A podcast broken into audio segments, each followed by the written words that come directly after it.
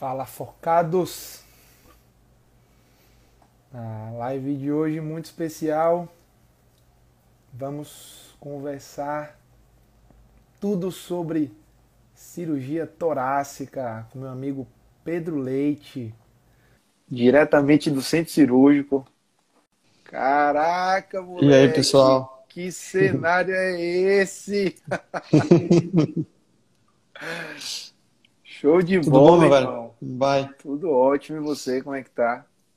Tudo na paz. O sinal tá bom aí? O, o áudio Tá, também? tá. Tá maravilhoso. Na verdade, Beleza. isso é um estúdio, né? Explique para os meninos que você separou um estúdio devidamente temático para a live de hoje. Você não está no centro cirúrgico, isso é tudo uma produção cinematográfica. É. Mentira, mentira. Queria eu, queria eu, viu? Infelizmente, a cirurgia de hoje de tarde atrasou, então não consegui chegar em casa a tempo. Aí tive que fazer a, a live daqui do, do São Rafael. Tá ótimo, irmão. Eu, primeiramente, queria lhe agradecer demais, tá, Pio, pela, Uhum. pela generosidade em ceder um pouco do seu tempo para compartilhar, bicho, para compartilhar um pouco da sua vida, um pouco das suas experiências. Eu tenho absoluta certeza que vai ser engrandecedor para todo mundo, tá? Então, primeiramente, muito, muito, muito obrigado pelo seu esforço, está aí em campo, Uhum. tá? Tava trabalhando, obrigado de verdade, tá? Valeu mesmo. Eu acho que a nossa ideia é que seja exatamente um bate-papo tranquilo, descontraído, é, e que você possa se sentir à vontade para poder contar um pouquinho é, sobre a sua história e um pouquinho sobre essa especialidade, a cirurgia torácica, que é uma especialidade extremamente relevante, por vezes pouco conhecida, tá? Então as É. pessoas às vezes não conhecem um pouco da rotina do cirurgião torácico, então tenho certeza que vai ser muito bacana. É, vou direcionar um pouquinho esse nosso bate-papo, tá, Pio? Para que a gente possa ter uma, uma, um aproveitamento bacana do tempo, mas fique extremamente à vontade para falar o que você quiser, a hora que quiser. É. O espaço aqui é, é nosso, tá? É, e vamos começar, tá? Obrigado a todo mundo que que está presente, a todo mundo que entrou e vamos para cima. Então vamos lá. Peu, fala para mim, cara, para começar. Conta um pouquinho da sua trajetória, como é que você chegou nesse centro cirúrgico que você está aí. Fala É. pra gente. Bom, é, eu formei em medicina pela Escola Baiana, né? Formei em 2013 e depois eu fiz residência em cirurgia geral no, Hospital Roberto Santos aqui em Salvador. E depois desse período fui prestei prova para cirurgia torácica lá na USP, né? No HC em São Paulo e acabei ficando lá por um, por um período um pouco maior do que o esperado, né? Algumas portas se abriram para mim, então acabei fazendo um, um fellow em cirurgia oncológica e minimamente invasiva no Instituto do Câncer em São Paulo, que é o ICESP, né? Que é o Centro Oncológico da USP. E quando eu já ia voltar para Salvador, o, o chefe de lá do ICESP, da torácica, acabou me convidando para fazer um fellow em cirurgia robótica. Ah, esse fellow seria numa instituição privada, enfim, mas acabei aceitando, né? Não tinha como discordar, algo que não existia, foi algo pioneiro, né? até na América Latina, né? É, então acabei aceitando, não tinha, não tinha o que falar. O, o robô estava para chegar aqui em Salvador, então era uma oportunidade que se abria para mim. E acabei ficando e voltei, né? Recentemente, no início do ano passado, eu voltei para cá né, justamente para começar a implementação desse programa aqui em Salvador. Então você totalizou aí dois anos de cirurgia geral em Salvador, mais Isso. quatro anos de formação. Em torácica, exato. Quatro anos Torácica. específicos em cirurgia anos. torácica. É, Doze aninhos, né? Seis de faculdade, É. seis de exatamente. Foi outra faculdade, Traje- né? trajetória longa para chegar aí, hein? Acho que como Perfeito. toda E- especialidade, né, cirúrgica ou clínica, isso demanda um pouco, né, um pouco mais de tempo realmente, né? Assim, existem várias especialidades que precisam de pré-requisito, né, de clínica geral, cirurgia geral, então isso acaba prolongando um pouquinho mais o período, mas vale a pena, né? Então, quando você tem um objetivo, né, um foco, acho que todos esses passos valem a pena. Então você fez uma subespecialização dentro da cirurgia torácica em cirurgias isso. minimamente invasivas, que a priori eram cirurgias oncológicas por vídeo, e depois uhum. mais um ano para refinar isso ainda com o uso do, da cirurgia robótica. Isso, então, isso. Sub, subespecialização. É. Sensacional. Me diz uma coisa, cara. Uhum. É, você fez a sua primeira formação em cirurgia geral em casa, né? Isso. Depois você saiu de casa. Fala um pouquinho sobre a sua história geográfica, onde você nasceu, como foi a sua uhum. experiência uhum. fazendo uma residência em casa e depois fazendo uma residência fora de casa. Mudou muita coisa? Não mudou? É. Então, assim, eu sou soteropolitano, né? Então, nascido e criado aqui em Salvador. É, a decisão de fazer a residência de cirurgia geral em Salvador foi pensada. Né? Eu, o que, que acontece? Eu já sabia o que eu queria, que era cirurgia torácica. Né? Já era algo que eu já estava em mente. Uh, então, a minha estratégia foi, e o melhor, procurei os, os melhores centros em cirurgia torácica e os dois melhores centros eram, eram Porto Alegre, né? E também na USP em São Paulo. E analisando assim, a USP tem aquele mito, né, de que você precisa ser da casa, fazer cirurgia geral na casa para entrar, né, em, algumas especialidades. Isso é verdade, né? Mas para cirurgia torácica não porque é uma especialidade um pouco negligenciada né, pela, pelo pessoal da casa. O pessoal busca muito urologia, vascular, aparelho digestivo, plástica. Então, na cirurgia torácica, eu percebi que eu não precisava fazer cirurgia geral lá na USP. Hum. Né? Então, que tem um perfil de residência um pouco diferente, né, em que você se prepara toda a sua residência de cirurgia geral para fazer sua subespecialização dentro da USP. Né? Assim, de, um, de, uma forma bem genérica, é isso que acontece lá. Então, eu busquei fazer a residência aqui, primeiro porque eu estaria em casa, né? Então, era muito mais cômodo, né? Ter família por perto, eu sabia que ia ser um, ia ser um período bem complicado, difícil, puxado, então, optei por ficar em casa. E isso não me colocaria numa situação de desvantagem e fazer minha subespecialização fora. E dentro daqui de Salvador, na época, eu procurei lugares de residência em que realmente eu sentiria assim que eu saísse preparado para ser um cirurgião geral. Né? Eu não queria fazer a cirurgia geral pensando na minha, na minha especialidade. Eu queria viver a cirurgia geral, né? Uh, me tornar um cirurgião de fato, assim, né? Passar por todo esse processo da plantão, né? O hospital, muitas vezes com poucos recursos, uh, laparotomia, cirurgia de grande porte. Eu queria viver aquilo, né? Então, acho que foi minha opção, justamente foi o Roberto Santos por conta, por conta disso, que é um lugar realmente, um hospital muito peculiar e, enfim, tem os pontos positivos e negativos. Na minha época de residência de geral, acho que foi o auge do Hospital Roberto Santos, assim, que as coisas funcionavam melhor, a gente tinha muito acesso a materiais especiais, conseguia fazer cirurgia de grande porte, cirurgias por vídeo, enfim. Então, eu acho que eu consegui aproveitar bem e não me arrependo não de ter, ter escolhido esse caminho, não.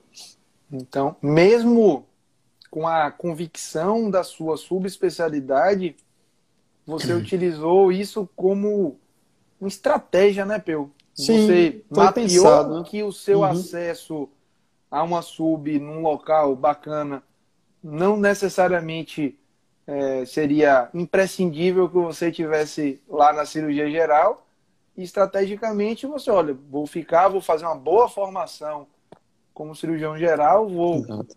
ter essa vivência relevante e partir para a sub num segundo momento. Achei fantástico o seu depoimento, sua, seu raciocínio para mim. É, eu queria pegar a mão, né? Aquele muito sentido.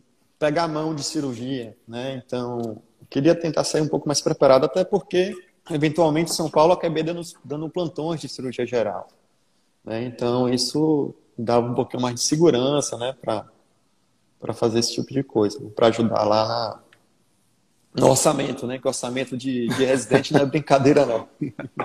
É, custo, custo paulistano e pois ganho é. não acompanha. Com certeza. Me diz uma coisa, cara. Você falou com muita convicção é, que você queria cirurgia torácica, né? E isso uhum. não é uma coisa tão habitual, né? Uma pessoa antes até da residência é, de cirurgia geral, já tem essa convicção, Sim. quero cirurgia torácica.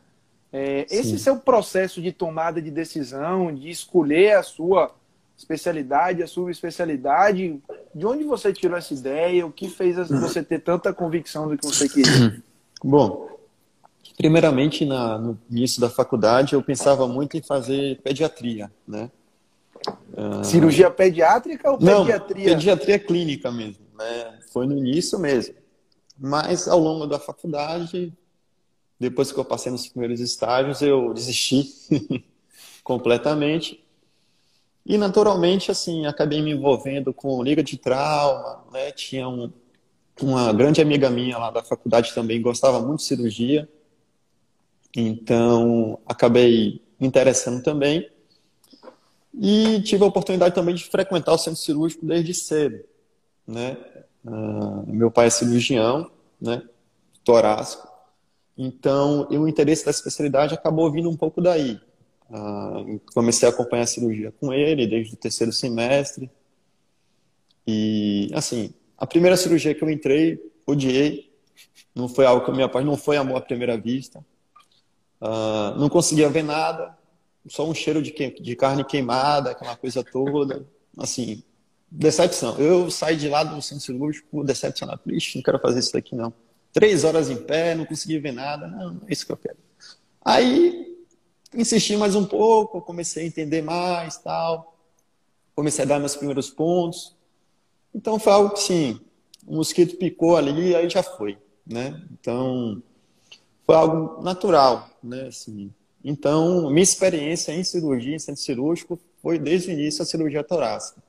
Eu entrei no mundo da cirurgia geral na residência. Né? Então, assim, foi aí que eu comecei a entender a cirurgia geral. Tá? Antes eu só tinha entrado em cirurgia torácica. Então, foi muito desde o início, né? Então, assim, foi algo acaba aqui bem previsível, né?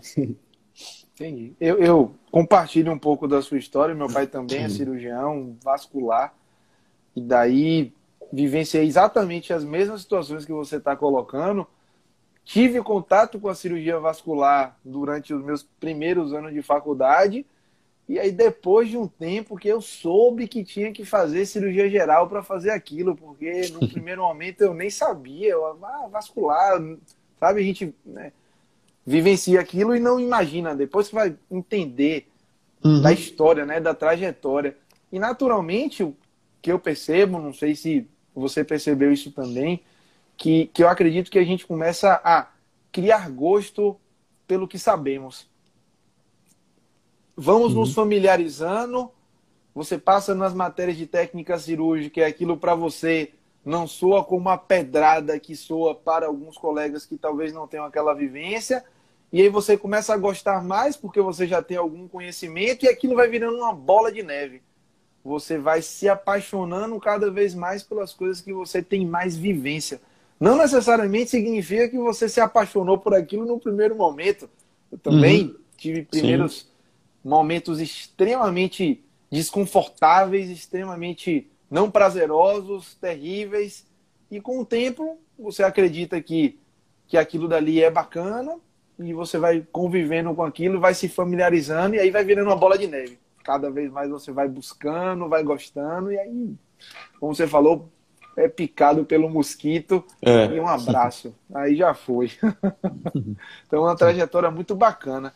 É, então, você colocou, Pio, algumas coisas é, a, a, sua escolha do local. Você falou que existem dois centros grandes né, de cirurgia torácica, Porto Alegre, não é isso? E São Paulo. Isso, Como isso. foi esse seu processo de tomada de decisão? Decidi eu quero torácica, eu vou sair de Salvador. Por que você decidiu ir a São Paulo? Como foi que isso funcionou? Isso, eu acabei que durante a residência geral eu consegui fazer estágio nesses dois centros, né? tanto Porto Alegre como Torácica. Na época, a gente rodava no R1 é, em cirurgia torácica aqui em Salvador, no Roberto Santos. E eu consegui trocar, fazer esse estágio na USP. Né? Então, eu fiz meu R1, estágio de torácica, em vez de fazer aqui em Salvador, eu consegui fazer na USP. Então, para conhecer o serviço, enfim. E, e no R2 a gente tinha um estágio opcional. E aí eu utilizei o opcional para fazer o estágio de torácica em Porto Alegre. Então, para conhecer os dois serviços, né? É, reconhecidamente eram as duas grandes escolas, assim. Ah, bem da verdade, Porto Alegre tinha, na época ainda, um reconhecimento muito grande pela história do professor Camargo, que é um dos principais nomes aí da cirurgia torácica é, no mundo, inclusive, né, dos pioneiros do transplante aqui pulmonar na América Latina, enfim, é um cara que formou toda uma geração de cirurgiões torácicos. E a USP era um, uma escola que, por ser a USP, né, e também que vinha crescendo muito nos últimos anos. Né. Acabou que eu fiz a prova nessas duas instituições, acabei perdendo em Porto Alegre, Porto Alegre passei para a segunda fase, mas não, não consegui passar, minha, minha pontuação não foi assim tão boa e era difícil tirar a diferença na entrevista. E acabei passando na USP, né? Então, assim, eu falei, ainda bem que o destino escolheu por mim, né? Porque se eu tivesse passado nas duas, eu teria uma grande dificuldade de escolher, né? Então, porque na época, assim, o professor Camargo era um cara que eu admirava muito pelas histórias até que meu pai me contava, enfim, né? Que ele teve muito contato com o Camargo na formação dele também, então tinha aquela coisa assim, pô, vou para lá, tal, mas acabou que a porta se abriu para mim na USP e foi a melhor coisa que aconteceu, né? Uh, a cirurgia torácica atualmente vem passando por uma transformação muito grande né, nos últimos 10 anos, com a videocirurgia, agora com a cirurgia robótica, e a USP ela acompanhou todo esse processo. Né? E eu cheguei na USP, eu acho que no, momento certo, na hora certa, que eu acabei acompanhando isso. E eu tive a oportunidade de, né, de, de me aprofundar nesse mundo e, enfim, acabei fazendo fellow de minimamente fazia, com colótica, depois o fellow de robótica, enfim. Se eu tivesse ido para Porto Alegre, nada disso tinha acontecido. Então, não sei como seria, mas enfim. Eu acho que estou satisfeito de como as formas aconteceram para mim, entendeu? Sensacional. Isso é o que é, é, é, é valioso. Você trouxe uhum. uma coisa muito bacana que às vezes é, a, a, os meninos mais novos ficam nos questionando. Ah, e quer que eu faço isso, eu faço aquilo? Cara, deixa a dúvida acontecer quando Exato. efetivamente ela existir. Né? Então, Exatamente. que assim, você fez uma prova, você fez outra prova, foi aprovado em uma, não foi aprovado na outra, tá decidido, brother. Não tem. É... e às vezes Exato. fica muito um desejo de o que é o melhor, onde é que eu faço. Cara, estude, viva a sua rotina. O melhor é onde você consegue passar. Né?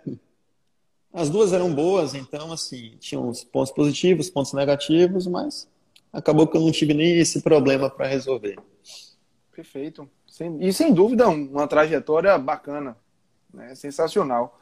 Uhum. É, andando um pouco para o seu dia a dia atual, Uhum. É, como é que funciona, cara, a rotina de um cirurgião torácico? O que é que opera? É no público, é no privado? Eu queria entender um pouquinho mais como é que é essa sua, essa sua rotina, seu dia a dia. Bom, existe aquele mito né, da cirurgia torácica se limitar muito. Ah, cirurgia torácica é dreno de tórax, traqueostomia, né? Mas, na verdade, acaba sendo uma especialidade muito ampla. Né? A gente tem interface com muitas outras especialidades, como oncologia, infectologia, pneumo, é muito amplo assim, né? Então a gente opera basicamente, né, daqui da traqueia até o diafragma. Né? No tórax a única coisa que a gente não mete a mão mesmo é o coração, que fica mais restrito ao cirurgião cardíaco, né? e porventura a cirurgia vascular, né? O, enfim. Então, existe uma gama diversa de, de cirurgias que a gente faz, então, assim, vamos lá, desde de cima para baixo, né? De da traqueia, né? Tem as traqueosplastias, por tumores ou por estenose de traqueia, fístulas traqueosofágicas, que é algo que a gente tem visto muito agora com Covid, muitos casos, principalmente no sistema público, porventura em alguns casos aí no sistema privado, mas é algo assim que é uma demanda muito grande atualmente. A gente teve um papel aí importante nesse sentido durante a pandemia. Não faltou trabalho para a gente por conta disso.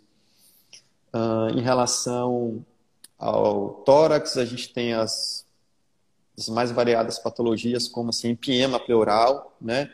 É o, é o ganha-pão aí do cirurgião. tanto no sistema privado como público, né? acaba fazendo muita pleurostomia, decorticação pulmonar, né?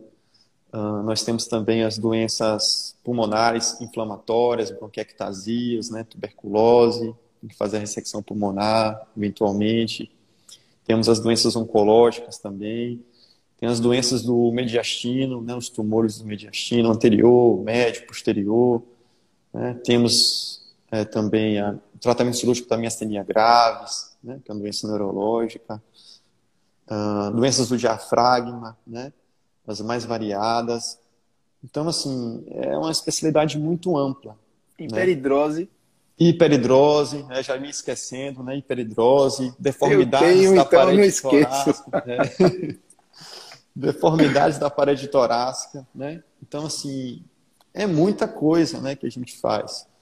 É, e quando você começa a ter contato com a especialidade, você vê realmente aí o mundo do, do que é. Né? E, inclusive, eu acho que residência de dois anos eu acho que é pouco né, para a especialidade. E existe aí uma, uma, proposta de se transformar em uma especialidade de três anos. Né? Justamente pela essa gama aí de, de procedimentos e patologias que a gente lida. Né? Não, sem dúvida. Assim, se você fosse pontuar, você falou em ganha-pão do cirurgião torácico, o ganha-pão do cirurgião torácico, a mais frequente seriam essas intervenções relacionadas a empiema? Seria isso? É, a gente acaba vendo muito, né? Assim, principalmente no sistema público, as doenças pleurais, né? Hum, a gente acaba tendo muito mais contato, doenças inflamatórias como tuberculose, né? Neoplasia também não deixa de ser. Uh, a diferença é que a gente no sistema público e sistema privado é que às vezes a tendência é que no sistema, é, no sistema privado você acaba diagnosticando esse paciente mais precocemente. Então, aquele empiema é um empiema mais tranquilo, já não tem um uhum. encarceramento pulmonar, né? Você, você aborda o paciente precocemente, então a cirurgia é muito mais tranquila, muito mais rápida. Uh, no sistema público, esse paciente já rodou, está no interior, tomando antibiótico, não teve um tratamento adequado, então acaba numa pleurostomia. Né? E com neoplasia de pulmão é a mesma coisa. Né? Esse paciente muitas vezes é metastático para pleura, você só tem a opção de fazer uma pleurodese, uma biópsia, encaminhar para o oncologista, e aqui no sistema privado você consegue ainda né, ter um, uma chance de cura maior. Né? Você colocou em relação à atuação do cirurgião torácico frente à pandemia, e até que fique claro também para os estudantes, é que houve um, um incremento muito grande de intubações é, prolongadas, com necessidade de muitas traqueostomias, e dentro desse contexto, além da, do quantitativo de traqueo que vocês fizeram, as complicações relacionadas. Né? Então, eu entendo que, que é dentro desse contexto de uma pandemia de doentes intubados, todo essa é é, é, é, esse incremento de trabalho relacionado a isso. Né? E realmente vocês fizeram muita tráqueo. Não, com certeza. E existem diversos fatores né, que levaram a esse aumento da incidência de complicações traqueais. Né? O principal deles, eu acho que a demanda, a sobrecarga do sistema de saúde, isso é inegável do que aconteceu. Uh, muitos pacientes, até graves, sendo conduzidos em estruturas não muito adequadas, hum. né, estruturas improvisadas de hospital, muitas vezes sem um equipamento adequado, sem uma equipe multiprofissional muito bem treinada, muitas vezes sendo sendo cuidados por profissionais menos experientes, né? Então, isso acaba levando, e o próprio perfil do paciente de Covid é um perfil de paciente difícil de manejo, que é aquele paciente grave, qual era o paciente que complica, no geral? É o paciente idoso, então esse paciente ele tem uma, uma mobilidade cervical reduzida, é o paciente obeso que tem uma via aérea difícil, né? Então, são situações, é um paciente que vai chegar na, na emergência grave, desaturando, com via aérea difícil. Então, vai levar né, a, a dificuldades e futuros problemas. Né? Então, isso aí, com certeza, interferiu bastante. Fora isso, tem uso prolongado de corticoterapia, né, pacientes é, graves com uso prolongado de drogas vasoativas, né? Toda essa combinação de fatores realmente resultou nesses problemas. Entendi. E você acha, Pio, assim, que frente a essa, essa rotina, né, assim, é, como é que você entende, por exemplo, a relação do cirurgião torácico com o consultório, né? Porque o que a gente é, identifica muitas vezes é que existe uma idealização ou, ou uma expectativa de que a vida de um cirurgião é eminentemente como você está aí, com a touca, com foco no fundo, saindo tarde do hospital.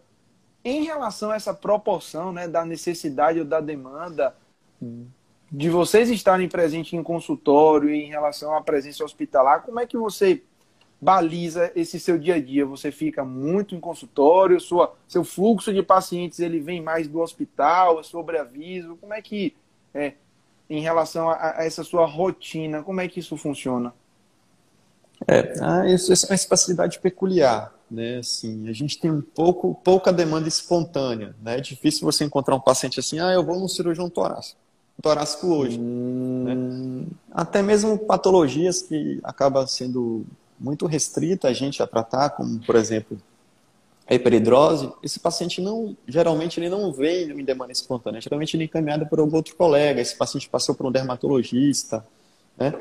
E, e foi encaminhado para a gente. A gente tem pouca demanda espontânea, é uma demanda mais referida, né? Daí a dificuldade até de você essa esse início de inserção no mercado de trabalho, ele é ele é difícil, né? A gente tem uma grande atuação intra-hospitalar, né? Acho que todo grande hospital ele precisa de um cirurgião torácico, existe uma demanda importante de complicações pleurais, traqueostomias, né? interconsultas. Essa interface que eu estou te falando, né? a, gente, a gente sempre está lidando com especialidades diferentes né? por conta disso. Né? Então, e o consultório tem que existir, né, para você ver seu pós-operatório, para você ver um paciente, você ter um, um local, né, para você ter, ter sua referência, né, de encaminhamentos, enfim, né, mas é uma demanda realmente mais de encaminhamento, né, de, de você tem que ter a um, nível né, hospitalar, um, né, pelo, hospitalar. pelo que você está me contando é uma rede de referência intra-hospitalar e que é. muitas vezes a sua rotina do consultório vai mais talvez num contexto do pós, do acompanhamento dos seus doentes, do que essa busca pelo, como você falou, vou, oh, oh, vou ao cirurgião torácico hoje. Isso não é uma coisa é, como às tem. vezes no plástico, né, na cirurgia plástica, existe essa busca, né? O cara tá lá em Isso. casa e aí por algum motivo ele decide buscar. Eu acho que é, pensar nisso, é, pensar na, na, no, na trajetória do paciente, na trajetória é, da, da especialidade é uma coisa que, por vezes, a gente não lembra.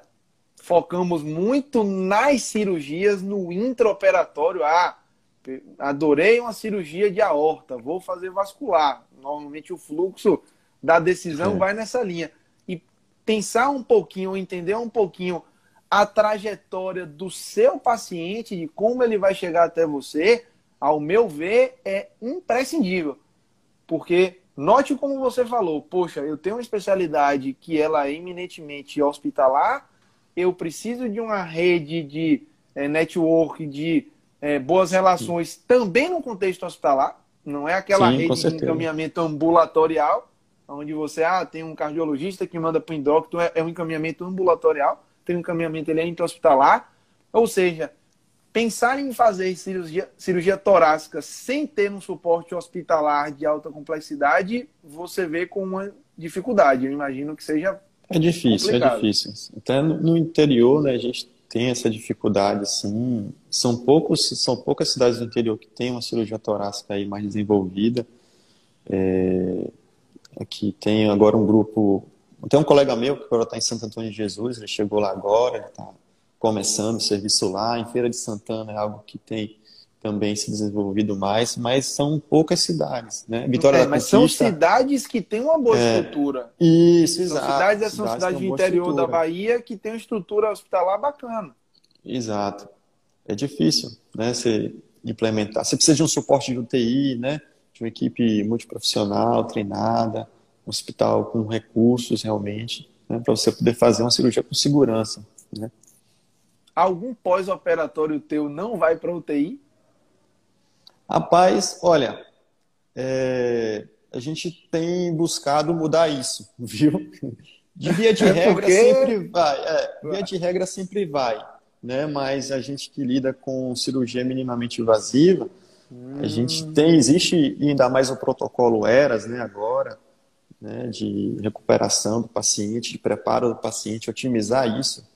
Então, é, é, o que é a, protocolo, a... protocolo ERAS, meu amigo? Por favor, explica para a gente um pouquinho, que eu nunca ouvi falar disso, não. Não, então, um protocolo assim em que você visa, né, você fazer realmente apenas o essencial ao paciente, né, para e você visa assim uma recuperação mais rápida, né, você diminuir é, porventura qualquer pro, é, erro, enfim, você otimizar a recuperação do paciente, né, com medidas baseadas em baseadas em dados científicos, né?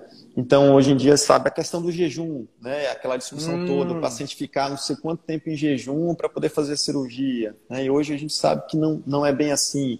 O paciente com jejum prolongado, ele já pode entrar na cirurgia e ter um pior resultado por conta desse jejum prolongado, alterações né, metabólicas, enfim. Então, em relação assim, o paciente tem que ir para UTI, fica 24 Sim. horas imobilizado no leito, no leito de UTI. Não, esse paciente tem que ser deambulado precocemente, né? diminui o risco de trombose, enfim. Todos esses conceitos. E quando a gente fala de cirurgia minimamente invasiva, a gente tem que ter um conceito da cirurgia desde lá do início, minimamente invasiva. Preparo né? do paciente. O preparo do paciente, o paciente praticar uma atividade física antes no pré-operatório, cessação do tabagismo. Né? Então, esse conceito minimamente invasivo, você vê, esse paciente realmente precisa de uma punção venosa central para fazer esse procedimento hum. cirúrgico, é, ou é só protocolar, né? Então, você ter essa visão, né, e isso acaba impactando no, no, resultado final, né, que na recuperação do paciente. Então, esse paciente acaba é, se recuperando mais, melhor, tendo, complicando menos, indo para casa mais cedo, né? Tudo isso. Perfeito, perfeito, sensacional. É, e você acha, Peu, que existe um perfil para o cara ser cirurgião torácico ou não? Qualquer um pode ser cirurgião torácico? Eu acho que qualquer um, basta você querer, né? Agora existe o perfil do, do médico, né? Enfim, hum. é, você e mais especificadamente da cirurgia, né? Você tem que ter primeiro muita resiliência, né? Eu acho muita resiliência, porque não é fácil, né? Uh, e empatia, né? Eu acho que isso é uma das principais características aí essenciais para você Perfeito. se tornar um bom médico, né? E a partir daí, em relação à a, a, técnica cirúrgica e tal, isso aí você vai desenvolvendo, né? Nem todo mundo nasceu com um dom de conseguir dar um ponto, mas isso com treinamento você resolve, né? E o mais importante de uma cirurgia é você saber a teoria em relação a saber quando indicar, quando não indicar uma cirurgia, que é uma das coisas mais difíceis né, a se fazer. Enfim, então, são, não existe assim, eu acredito que não seja, não tenha nada assim muito específico. Né? Mas você, você colocou duas características imprescindíveis né, para um bom médico e por tabela para um bom cirurgião resiliência e empatia. É. Eu acho que são características efetivamente relevantes e valiosas, porque Marcelo bate muito nessa tecla e a gente também que um bom cirurgião, bicho, é um bom médico. Ah, não, não, tem por que desconectar. É simples a, a, a matemática, né? Às vezes idealiza-se que né, o perfil do ogro, do, né, do cara rude e tal. Isso aí não existe. O que existe e cada é vez um, mais um tem menos médico. espaço para isso, né?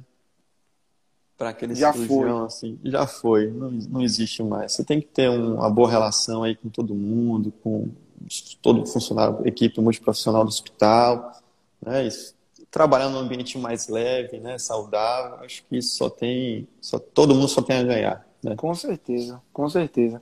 Ô, Peu, você vê assim, é, é, você já colocou algumas coisas é, em relação à formação, né? Que, que é, existe uma transição na formação do cirurgião torácico hoje. Você colocou duas escolas, né? Que pelo que eu entendi, é, a formação está mudando. né? Uhum. É, pode passar né, de dois para três anos a formação do, do cirurgião torácico e você também é, percebe que existe hoje essa transição de tentar é, reduzir o impacto da morbidade cirúrgica, tornando as cirurgias é, mais minimamente invasivas, não é isso? Uhum. É, algo mais você percebe que vem transicionando é, na, na, na, formação e na atuação do cirurgião torácico?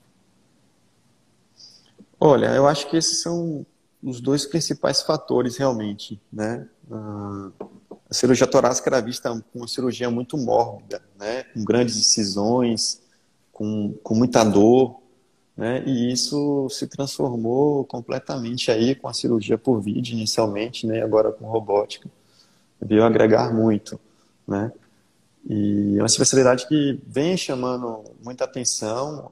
Eu lembro que na época que eu prestei residência, é, era, era pouca gente né, que, que procurava saber e fazer cirurgia torácica. Hoje em dia, é uma das especialidades mais disputadas. Haja vista, assim, retrospectivamente, pensando na quantidade de cirurgiões torácicos que chegaram em Salvador nos últimos anos, isso é impensável né, um tempo atrás. Né? Houve um boom assim, da especialidade realmente impressionante. Né? Entendi. Perfeito, perfeito. É, e em relação ao perfil do paciente, né? a gente pensou na trajetória, é, se você fizer uma média assim, média de idade, hábitos, são todos tabagistas, como é que é o perfil do paciente que você, que você opera é, varia muito assim, depender da patologia, né? Se a gente for pensar em pacientes de peridrose, geralmente são pacientes aí, adultos jovens, né? Adolescentes, previamente rígidos, tranquilos, né? Se a gente for pensar em pacientes é, com neoplasia, né? São pacientes mais, mais velhos, muitas vezes com comorbidades. Né? E de uma maneira geral, o paciente de cirurgia torácica é um paciente complexo né? Aquele paciente idoso que já que fuma, tem doença pulmonar prévia, tem doença coronariana, né? Tem outras comorbidades também. Então, realmente isso eleva um pouco a complexidade dos casos, né? Tanto que os casos oncológicos atualmente, eu acho que como qualquer outra especialidade, têm sido discutidos muito em reuniões multidisciplinares para a gente ter a visão do pneumo, a visão do oncologista, né? para a gente poder realmente levar aquele paciente o tratamento mais adequado. Né? Então, em geral, a gente acaba lidando com pacientes realmente complexos, né? assim, do ponto de vista geral. Né? Entendi. E dentro desse contexto, dessa rotina toda que você me contou, sobra espaço para o cirurgião torácico ter um hobby? Como é que é essa rotina fora desse contexto? Não, com certeza. Eu acho que isso é fundamental né, para a nossa saúde mental não dá para viver de medicina 100%, né? O tempo inteiro. Então, eu sou um cara que sempre gostei de praticar esportes, né? Assim, eu então, desde criança, eu gosto muito de correr. Uh, porventura, eu gostava muito de jogar futebol, mas eu era goleiro, então depois que entrei para cirurgia, eu me aposentei. Marcelo então, eu falou a... que fez muito gol em você. Não sei se é mentira, se é, é verdade, não... mas disse que deitava. Ah, não era minha assim, não. Mas é, a gente. Então parei de jogar bola, mas aí agora eu tô com um hobby novo que é jogar tênis, um esporte que eu, eu acabei por uma forma assim meio que imprevista, né? De uma forma meio ocasional, comecei a praticar e putz, gostei bastante. Sinto não ter começado antes, né? É, então eu gosto muito de também. Estou procurando a voltar também a exercer um pouco a leitura fora da medicina. Esses último, esse último ano, desde que eu voltei aqui para Salvador, foi um ano muito intenso assim de trabalho e tem me consumido muito. Então, acabei né, parando um pouco de ter essa leitura fora da medicina, que também eu acho bem né, bacana, mas estou tentando voltar. É, gosto de cozinhar também, nos tempos livres. Então é isso, você e, tem que ter, né? E você tem, tem, tem, você tem convicção de que é, vou, vou falar agora um pouco a minha, a minha ótica, né? Eu percebo hum. que se olha o contexto que você se insere. Você se insere numa rotina é, eminentemente hospitalar, Uhum. Você lida num contexto de doentes graves, né? num contexto de é, dificuldade técnica, doente, doente complexo, cirurgia complexa, ambiente hospitalar. Se você, protagonista da condução né, desses casos, dessas situações, se você não está bem, cara, se você não está é, bem preparado fisicamente, bem preparado mentalmente, o resultado final de um Pedro, pessoa física, desgastado, cansado, é, no final desse processo, talvez a sua atuação profissional perca um pouco de qualidade. Isso é a minha opinião. Eu, eu, eu vejo que é, essa, essa, esse nosso policiamento, não só como cirurgião, né, mas como médico, como qualquer profissional, para buscar um equilíbrio bacana em relação a isso, no final das contas, também quem se beneficia disso é o nosso paciente. É o Não, nosso, com certeza. É, e isso, às vezes, a gente, é, é, talvez por uma formação baseada em muita resiliência, quase sobrevivência, nos acostumamos durante esse treinamento né, a, a, a situações é, muitas vezes extremas. E aí a residência acaba, a vida continua, e às vezes a gente tem um pouquinho de dificuldade né, de reduzir o modo residente de vida e ativar um pouco mais o modo longevidade, né? Porque eu acho que você quer Não, se manter certeza, operando e, e, e, convivendo com isso ao longo da sua vida. Durante, no início da cirurgia, da minha residência de cirurgia torácica, é, sem brincadeira nenhuma aqui, não estou aumentando nada não, isso realmente aconteceu. De, aqui de é verdade. verdade, aqui é o lugar da verdade. É, Pode... Nas primeiras duas semanas de residência, lá em São Paulo, eu não vi o sol eu acordava antes do sol nascer, entrava no hospital, saía do hospital tarde da noite, e isso se repetiu, porque eu fiquei de sobreaviso, plantão, e sobreaviso de transplante. Então, essas duas semanas se embolaram, eu não, não via o sol. E aí, no meu primeiro final de semana livre, eu acordei sábado de manhã, aquele solzão assim. Eu falei, foi uma sensação muito estranha. E eu, eu falei, porra, eu não tenho nada para fazer, o que é que eu vou fazer aqui hoje? Eu fiquei agoniado, falei, eu não sei o que fazer, porque era o meu tempo livre, eu não, não sabia o que fazer, né, nesse tempo. Eu, foi um algo, assim, muito estranho. E agora que eu voltei em Salvador, né, a gente está... É, sim, você acaba voltando com um pouco mais de tempo livre e você vai se ocupando, né, ao decorrer do tempo. E hoje ainda tenho, eu ainda tenho um pouco de ranço, assim, às vezes eu tenho uma manhã livre e eu fico caramba, eu não estou fazendo nada. Eu falei, não, estou fazendo alguma coisa, eu estou cuidando de mim, eu tô, vou praticar um esporte, eu vou na academia, eu vou né, descansar, vou ler alguma coisa. Então, a gente tem muito, quando você sai da residência, você fica muito assim, não, eu tenho que estar no hospital, acelerado. Tenho que estar trabalhando, tenho que estar acelerado. Eu falei, não, pô, você pode organizar, ter uma rotina melhor e mais saudável, né? Essa, essa, sua, essa sua vivência, né? De duas semanas, eu acho que eu vivi por uns três anos na residência de vascular. É,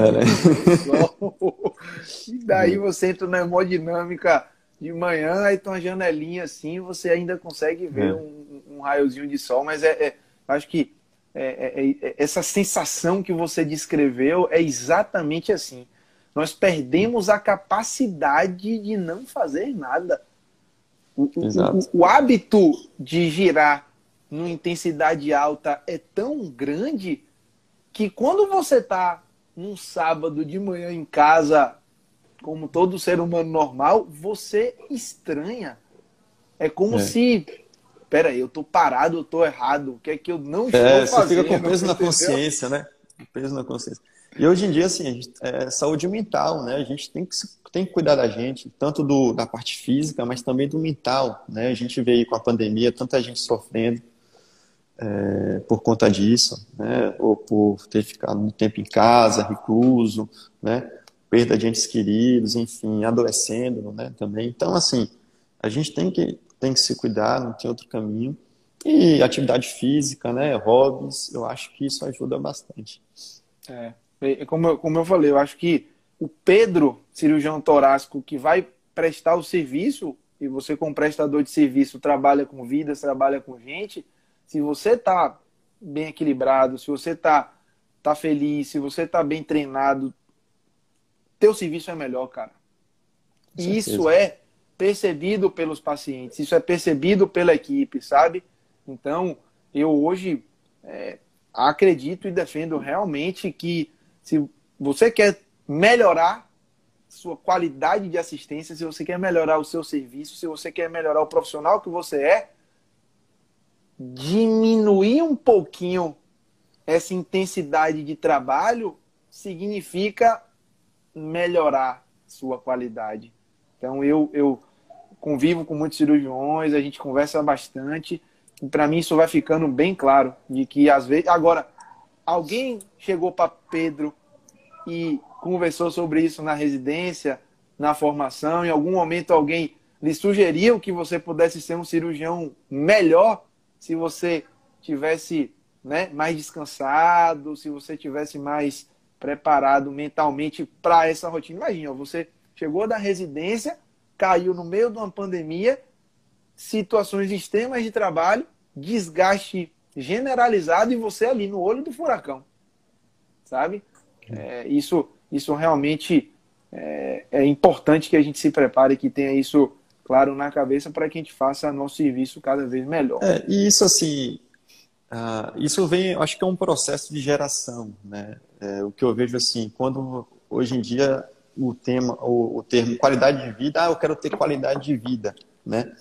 Então, isso é muito falado entre, as, entre os mais jovens, né? entre os médicos de uma geração mais jovem. Você vai falar isso para um, um cara de uma geração né? Uh, anterior à sua, o cara vai falar, qualidade de vida, o que é isso? Você está falando, não tem que ter qualidade de vida, você tem que trabalhar, dinheiro, não sei o quê. Então, mas uma coisa não exclui a outra, né? A gente tem que saber dosar. Agora, eventualmente você vai ter que ralar, vai, jogar, jogar, duro na residência, vai ter que estudar, sentar a bunda na cadeira, vai ter que dar plantão. Mas você tem que usufruir do seu tempo livre, conseguir né, é, balancear isso daí. Porque é realmente contraproducente, é, né? É. Você ficar esse, nessa mesa o tempo inteiro. Esse equívoco, Peu, ele é muito comum, né? É, é o equívoco da dicotomia. É Exato. o cara que é mais velho e que é o 80, ele acredita que um balanço de qualidade de vida é o 8, né? E não é. E, é o meio é. termo, sabe? Mas é que não é isso é também é muito confundido também com o pessoal mais novo. Eu vejo também que o pessoal vai para o outro extremo também. Vai para o 8. Assim, é, vai para o 8. Acho que tem que chegar num consenso e, e, seguir. É evitar a dicotomia. É. Você, não, você não tem que Exato. ser o cara 80, o trabalho, trabalho, trabalho e é só aquilo, e também não pode ser muito é, desapegado a tudo. É, é, é, um equilíbrio, é o meu termo, como você falou, poxa, na hora de trabalhar, vamos trabalhar, na hora de fazer residência, vamos fazer residência, na hora de ser um bom interno, vamos ser um bom interno. Agora, também temos que pensar no outro lado. Eu acho que é, é, essa dicotomia, né, que por vezes acontece do mais velho né, não, não, ter a capacidade de dosar para baixo e do mais novo também às vezes demorar um pouquinho para engrenar, eu acho que é o ideal. É exatamente onde você encontra uma embreagem, um meio termo bacana que faz com que as coisas aconteçam de forma bacana. Se você, Peu, é, tivesse a, é, é, a oportunidade hoje de falar com o Pedro interno alguma coisa que lá no quinto ano você não sabia e hoje você sabe, o que, que seria? Qual conselho você daria para você mesmo? Rapaz, difícil, viu? Mas assim, a gente não tem muita noção, né? Quando a gente está ali na faculdade, a gente fica muito.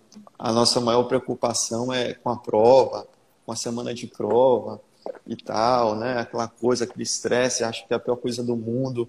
Ah, é muita prova, não sei o quê. E aquilo ali você nem sabe que ali é o início de tudo e que é, é a coisa mais fácil que vai acontecer para você da, daquele período, né?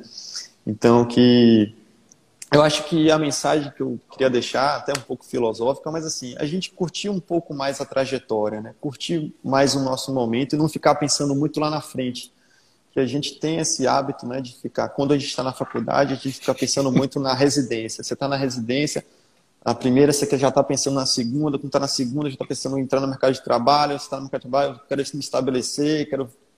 Então, assim, eu acho que os objetivos, eles são importantes, fundamentais, é o que nos move né, à frente, a gente evoluir, mas, assim, a gente tem que ter a capacidade de poder curtir aquele momento, curtir sua faculdade, né, curtir sua residência, que são momentos, assim, realmente especiais, né, e que não voltam, né, não voltam. Eu tenho muita saudade da minha época de faculdade, muita saudade da época de residência, dos colegas, daquele convívio ali diário. Por mais que você tivesse lascado, mas assim, é, você tá ali com todo mundo, era muita resenha, era muito legal. É, então, assim, curtir o momento. Também. Né? Curtir o um momento e, e traçar seu objetivo e correr atrás. Né? Eu acho que é difícil. Uma coisa mas... não exclui a outra, não é isso? Não, exatamente. Não quer dizer exatamente. que o Pedro do quinto ano não tivesse é, plano na vida. O cara vai ter o plano na vida, ele vai ter a meta, ele vai ter o objetivo, mas nem por causa disso ele vai deixar de viver aquele momento, né? Que às vezes você fica uhum. esperando, ai meu Deus, o sonho que eu né, vou trabalhar, vou tá no hospital bacana. E aí, quando chega isso, se você não olhou para trás e não, poxa, não, tô, tô no lugar onde eu, né? onde, eu, é. onde eu quis estar, mas foi bacana a trajetória. Eu acho que eu aproveitei bem, fiz boas amizades. Eu acho que Exato. isso é, é, de um valor, assim, realmente. É o que fica, né? É o que importa é o no final. É isso aí, a trajetória, se ter curtido, né? aproveitado ao máximo. Falo, você falou profissional, mas pessoal em trajetória, você faria alguma coisa diferente na sua trajetória, assim, mas ou não? Olha, tudo aconteceu de uma forma muito natural, né? Uh, acho difícil falar assim, faria alguma coisa diferente, até porque eu acho que tudo deu certo. Então, assim, eu acho que eu não, não, não ousaria mudar nada, não, viu? Acho que se eu pudesse realmente pensar lá, lá atrás, assim, né? Eu lá no, no sexto ano para fazer uma residência e me pensando sete anos depois da minha formatura, eu, putz, eu não poderia imaginar que eu estaria aqui agora, assim, entendeu? Acho que eu estou muito satisfeito, estou feliz com tudo que aconteceu, tudo que vem sendo construído. E acho, acho difícil eu, se eu mudaria alguma coisa, sabe? Eu estou muito não, realizado, quando, assim. Sou um cara quando, muito realizado profissionalmente atualmente, assim, não tenho o que falar. Quando, quando, quando o cara coloca que o desejo da mudança seria ter começado a jogar tênis mais cedo, é porque realmente zerou a vida, né? Assim, o ressentimento é, não ter começado a jogar tênis antes é porque efetivamente é. tá tudo bem. tá, tá. Mas vamos, vamos treinar para aprender junto a jogar também, para compartilhar esses momentos. Não, você já é especialista, eu vi que você foi campeão não, outro dia. então nada. eu fiquei até, até assim com medo de se enfrentar você ser humilhado. Então eu vou treinar mais para poder não, ter não. a honra de poder jogar contra você. Nada disso, bicho. Ó, é, queria agradecer demais. Eu acho que é, quando a gente é, pensou no teu nome para esse momento, a gente tinha convicção de que ia ser realmente muito bacana, como foi. É, você é um cara é, empolgado, né? Você é um cara que transmite muito, muito prazer pelo que você faz. Você é, não deixa nenhuma dúvida do quanto você gosta da tua, da tua profissão, do teu trabalho. E, e nós pensamos que esse espaço aqui ele deve ser compartilhado por pessoas como você, sabe? Que mostram que efetivamente, e aí já conversamos com oftalmologistas, com ginecologistas, com cirurgiões oncológicos, vasculares, uros, e que é, é importante essa gana, cara, essa felicidade, esse tesão que você tem no que você faz e que o resultado vem. Diga-se é, onde uhum. você está, o que você já conquistou é, numa trajetória tão curta. Então, muito, muito obrigado é, por aceitar o convite, muito obrigado é, por conceder um pouco do seu tempo. É, realmente, em nome de toda a equipe do Foco, eu queria muito lhe agradecer, que foi realmente muito legal. Não, gostaria de agradecer o convite, foi uma honra, né? Esse projeto aí bacana de vocês. Conheço você lá da época de faculdade, né? Mas acabou tendo mais contato aí depois que eu cheguei aqui em Salvador. conhecer o Marcelo desde a época do módulo, que a gente jogava lá. Já fazia gol em você, né? É, o cara que ele era da turma mais velha, né? E pegava ah. os gurizinhos e aí maltratava. Mas de vez em quando a gente fazia umas gracinhas na Acabei reencontrando ele lá em São Paulo, né? É, ele fez plástica lá na USP tal. De vez em quando a gente se batia lá. Mas enfim, então foi um prazer. Eu acho que muito sucesso aí para vocês. E estou disponível aí para o que vocês precisarem. Show de bola. Muito obrigado, Peu. Muito obrigado a todo mundo que acompanhou. De verdade, valeu e até a próxima. Boa noite. Valeu, um abraço. Com Deus. Até mais. Tchau.